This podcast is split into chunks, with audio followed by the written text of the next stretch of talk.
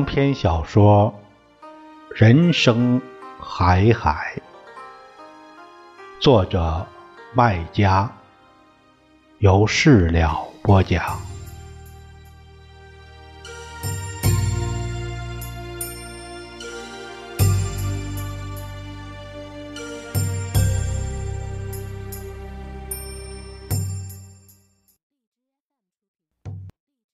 朋友们，我们今天。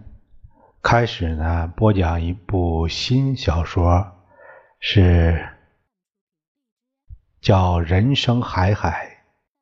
这部小说是麦家先生的作品。呃，我这里说一下，呃，我播讲这部小说，也是应一位听友的，呃，他的建议。嗯，说这部小说很不错，所以呢，我也看了一些简介，啊，认为也符合我对这个书的要求。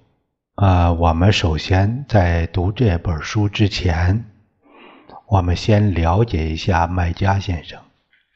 麦家呢，他是六四年生于浙江富阳，他在八六年开始写作。呃，他有长篇小说《解密》《暗算》《风声》等作品。两千零八年，《暗算》获得第七届茅盾文学奖，作品被译成三十多种文字，其中《解密》《暗算》被入选为企鹅经典文库。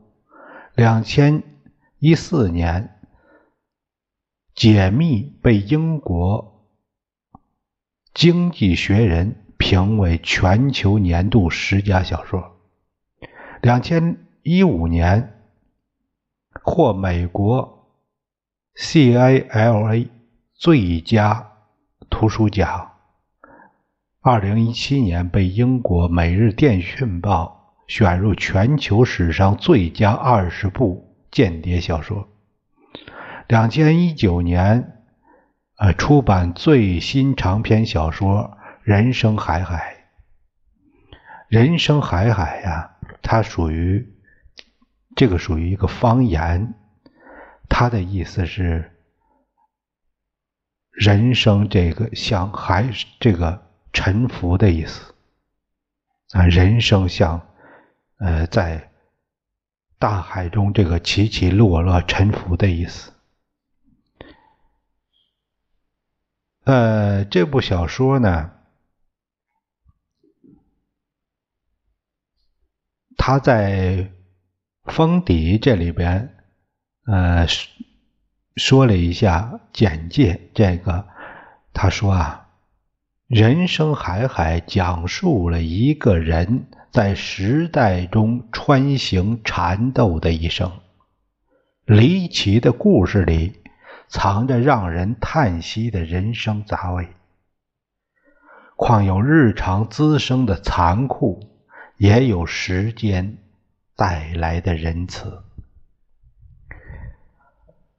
他说啊，这个这他是全村最出奇古怪的人，古怪的名目要扳着指指头一个一个数。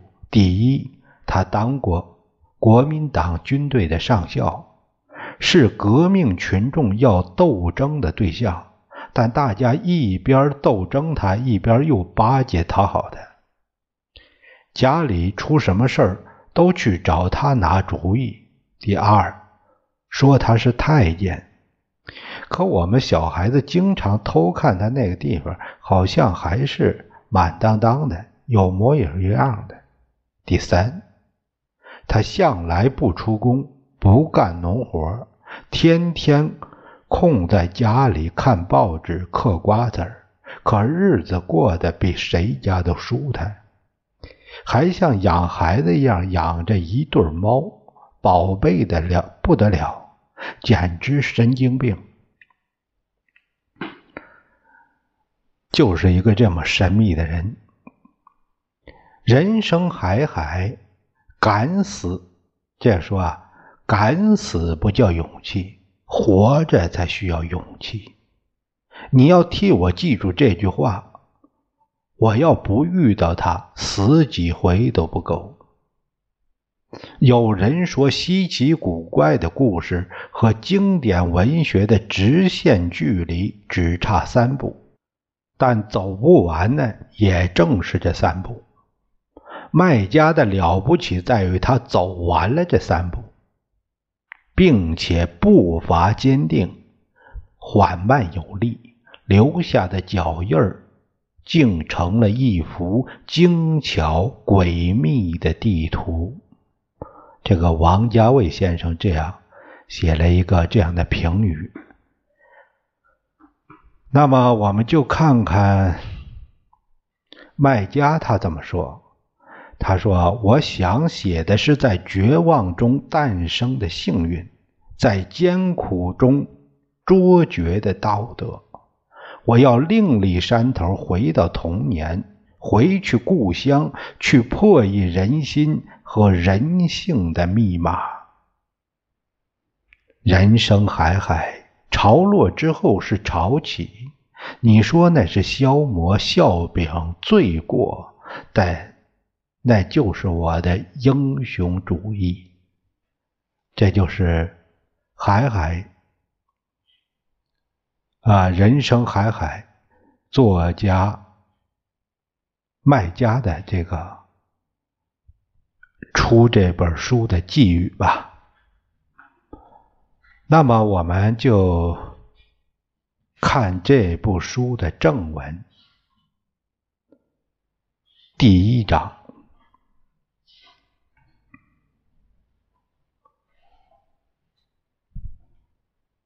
爷爷讲。前山是龙变的，神龙见首不见尾，看不到边儿，海一样的，所以也叫海龙山。后山是从前山逃出来的一只老虎，所以也叫老虎山。老虎有头有颈有腰背有屁股，还有尾巴和一只左前脚。因为它趴着在睡觉，所以光露出一只。前山海一样大，崇山峻岭像凝固的浪花，一浪赶一浪，波澜壮阔。老虎翻山又越岭，走了八辈子，一辈子一千年，累得要死。一逃出前山，跳过西坎儿，脱险了，就趴下睡大觉。这样子，头脑便是低落的，腰背是耷拉的，屁股是翘起的，尾巴是拖地的，并甩出来。三只脚则收拢，盘在身子下，唯一那只左前脚倒是尽量支出来，和甩出来的尾巴合作，一前一后钳住了村庄。登上山顶，老虎屁股往下看，村庄像被天空的。脚蹄踏着，也像是被一声口令聚拢起来，显得紧密，其实是散乱。房子排的排，靠的靠，大的大，小的小，气派的气派，破落的破落。这是一个老式的江南山村，靠山贴水，无觅人稠。屋多的是两层楼房，土木结构，粉墙黛瓦，山是青山，长满毛竹和灌木杂树，水是清水，一条阔溪清澈见底，潭深流急，胜着山的力气。溪水把鹅卵石刷得光滑，铺在弄堂里，被几百年的脚板和车轮、独轮车、脚踏车、拖拉机磨得更光滑、有劲道。弄堂曲里拐弯，好像处处是死路，其实又四通八达，最后通到祠堂。祠堂威风凛凛，地主一样霸占着村里最阔绰的一块空地和一棵大树。树是白果树，也叫银杏，树干粗的没人抱得住，梢头高过祠堂顶尖儿，喜鹊很安枕的在那儿坐巢下蛋。生出下一代。春暖花开时节，嫩绿的叶苗像一支秘密部队，从条纹状的树皮下钻出来，便一发不可收拾，发疯似的向天空和枝丫争抢着地盘。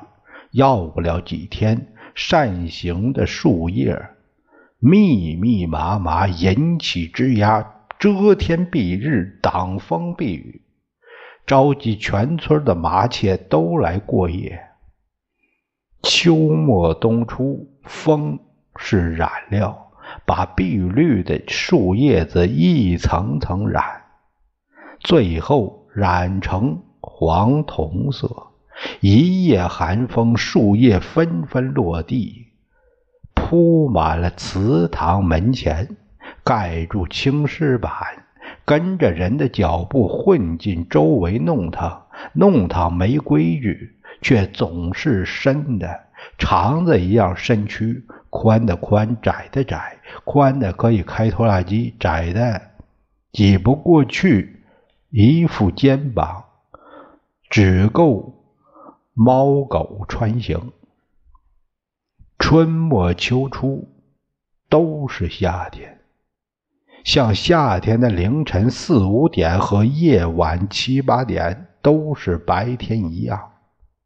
每到夏天，村子像得了疾病，把人折磨的死去活来。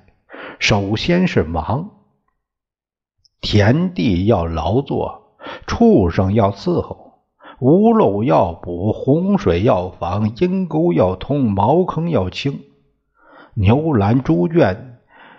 鸡巢、鸭棚、兔子窝、牲口都要来添乱，一堆事儿像疹子一样发出来，日子再长也不够用。因为热，挨家挨户门窗都敞着，都要摊开身子。男人赤膊穿短脚裤，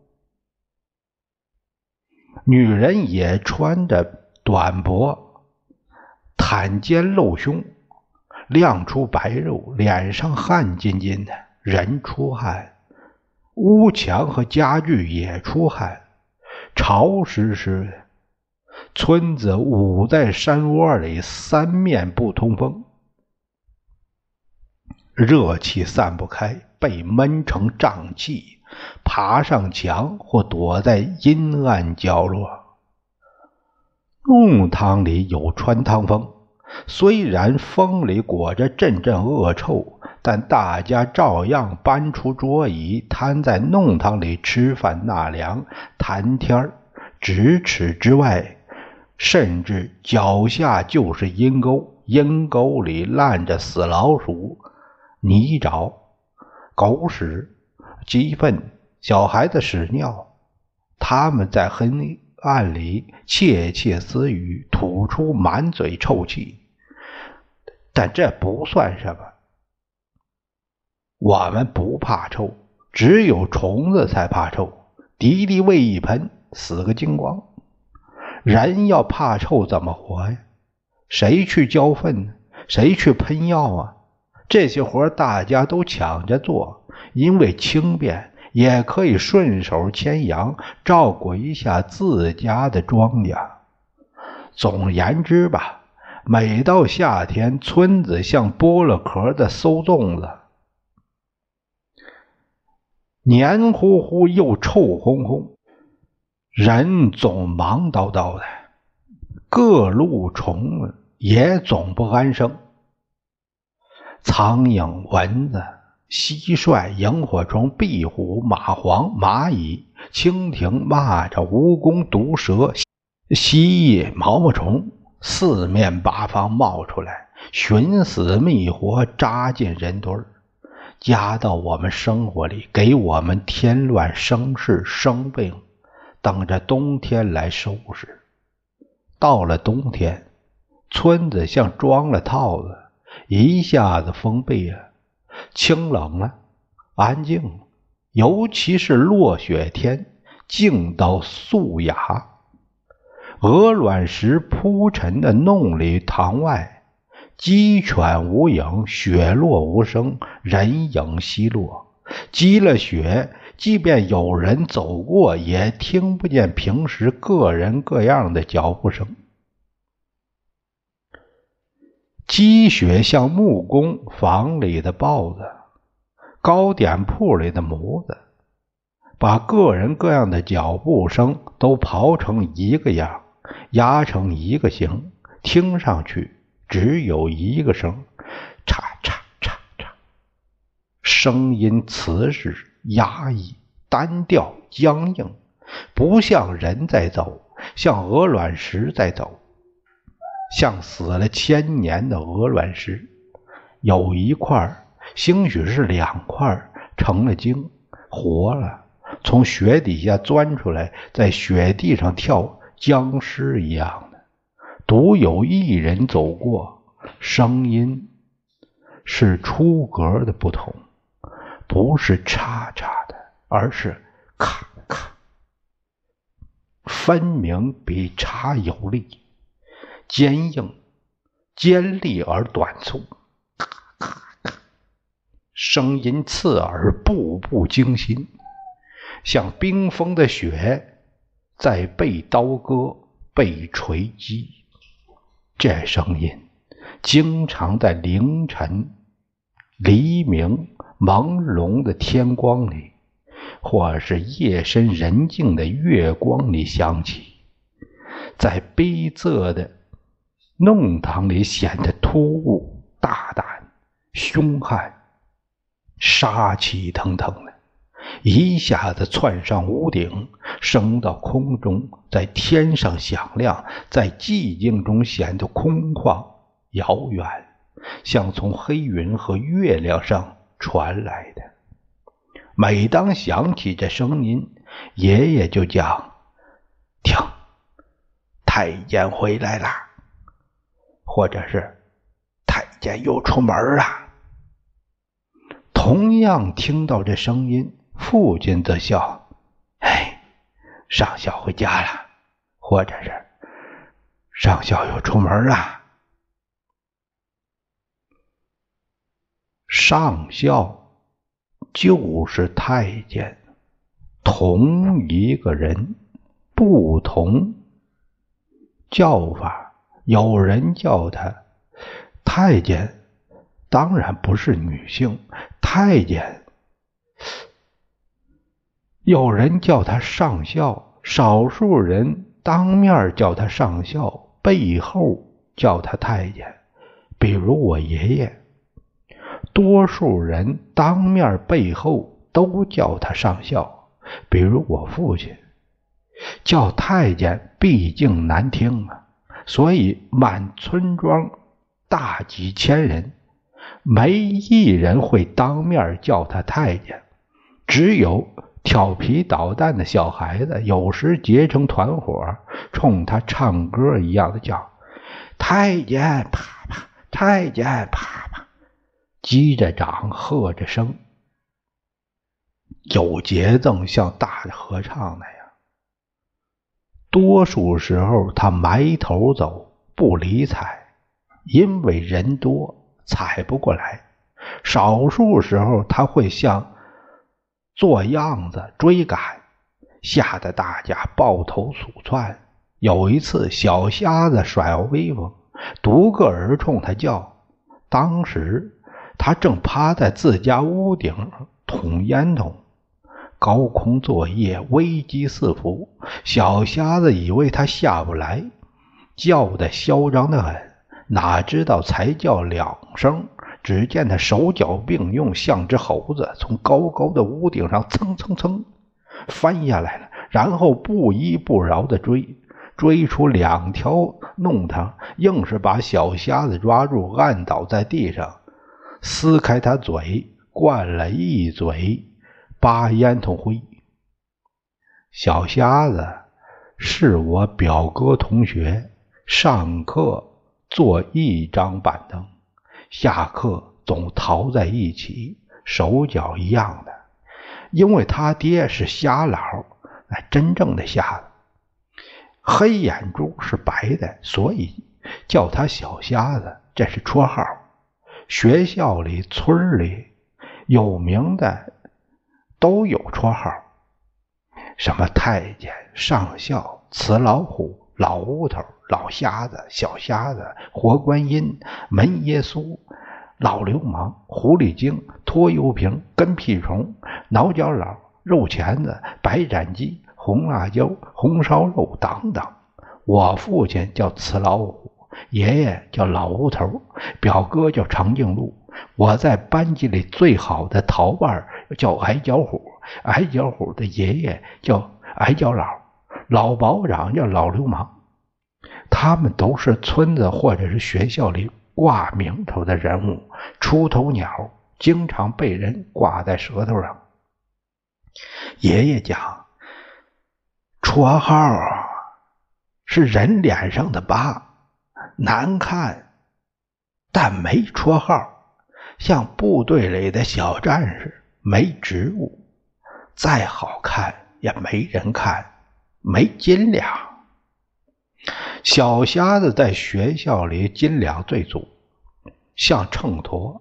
他有爹有妈，爹瞎老一个，管不牢，养不教，让他成了野小子，淘气鬼，胆子比颠子大。老是闯祸事儿，老师最讨厌他，有的还怕他，但这回彻底被上校吓破了胆，怂的尿裤子，像个破鸡蛋。我和表哥亲眼看见，满脸满嘴乌黑涂鸦的烟灰，像活鬼，哭得跟杀猪似的，声音里渗进血，四面见。惊得树上的鸟都逃进山，真正可怕呀！这年小瞎子十三岁，说到底还是软壳蛋，经不起事儿。平时他看英雄的很，真正来事儿就怂啊。晚上我把这事儿拿回家讲，父亲听了，少见的眉开眼笑。一口口的骂小瞎子活该，幸灾乐祸的样像个小孩子。爷爷训他：“你呀，有没有道德啊？连小孩都打，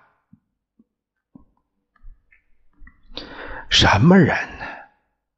你还帮他站话？”父亲顶他：“什么小孩子？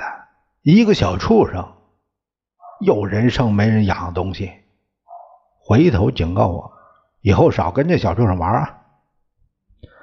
我说我从来不跟他玩，是表哥天天跟他玩。我才十岁，一只黄嘴鸟，藏不住话。父亲瞪一眼骂表哥，实际上是教训我，还整天跟那个畜生逃一起，迟早要闯祸。爷爷哼了一声，转过身，用后脑勺对父亲讲：“哎，先教训好你自己吧，少跟他来往。”指的是上校，也是太监。我还是那句话，够了，你这声势，跟他好就够了。别再给我添事儿，我老了，我只想活得舒坦些。这样的话，我已经听爷爷讲过十万八千遍了。每一次爷爷讲的时候，都转过身子去，好像是不好意思讲，又好像是十分厌恶讲。每一次，父亲都是一只耳朵听，一只耳朵出，不记心上，听过算过。回头仍旧同上校称兄道弟，得空就往他家里钻，有时还一起离家出走，不知去哪鬼混，气得爷爷对天上骂：“这个雌老虎啊，老总有一天能被他气死。”我觉得爷爷已经气死，否则不会这么骂父亲的。骂父亲“雌老虎”，要跟上校太监一样，是捏人懒蛋，往死里整。要是外头人这么骂他，父亲一定抡拳头了。老保长讲：“一个女人的奶，一个男人的蛋，只有一个人能碰，啊，第二个人碰就是作死，要出人命的。”老保长讲。我父亲有两窝蛋，一窝在裤裆里，一窝在心坎上。我知道心坎上那个指的就是父亲绰号“雌老虎”。平常开玩笑讲讲可以，吵架绝对不能出口。谁出口，他就成了真正的老虎，要咬人的。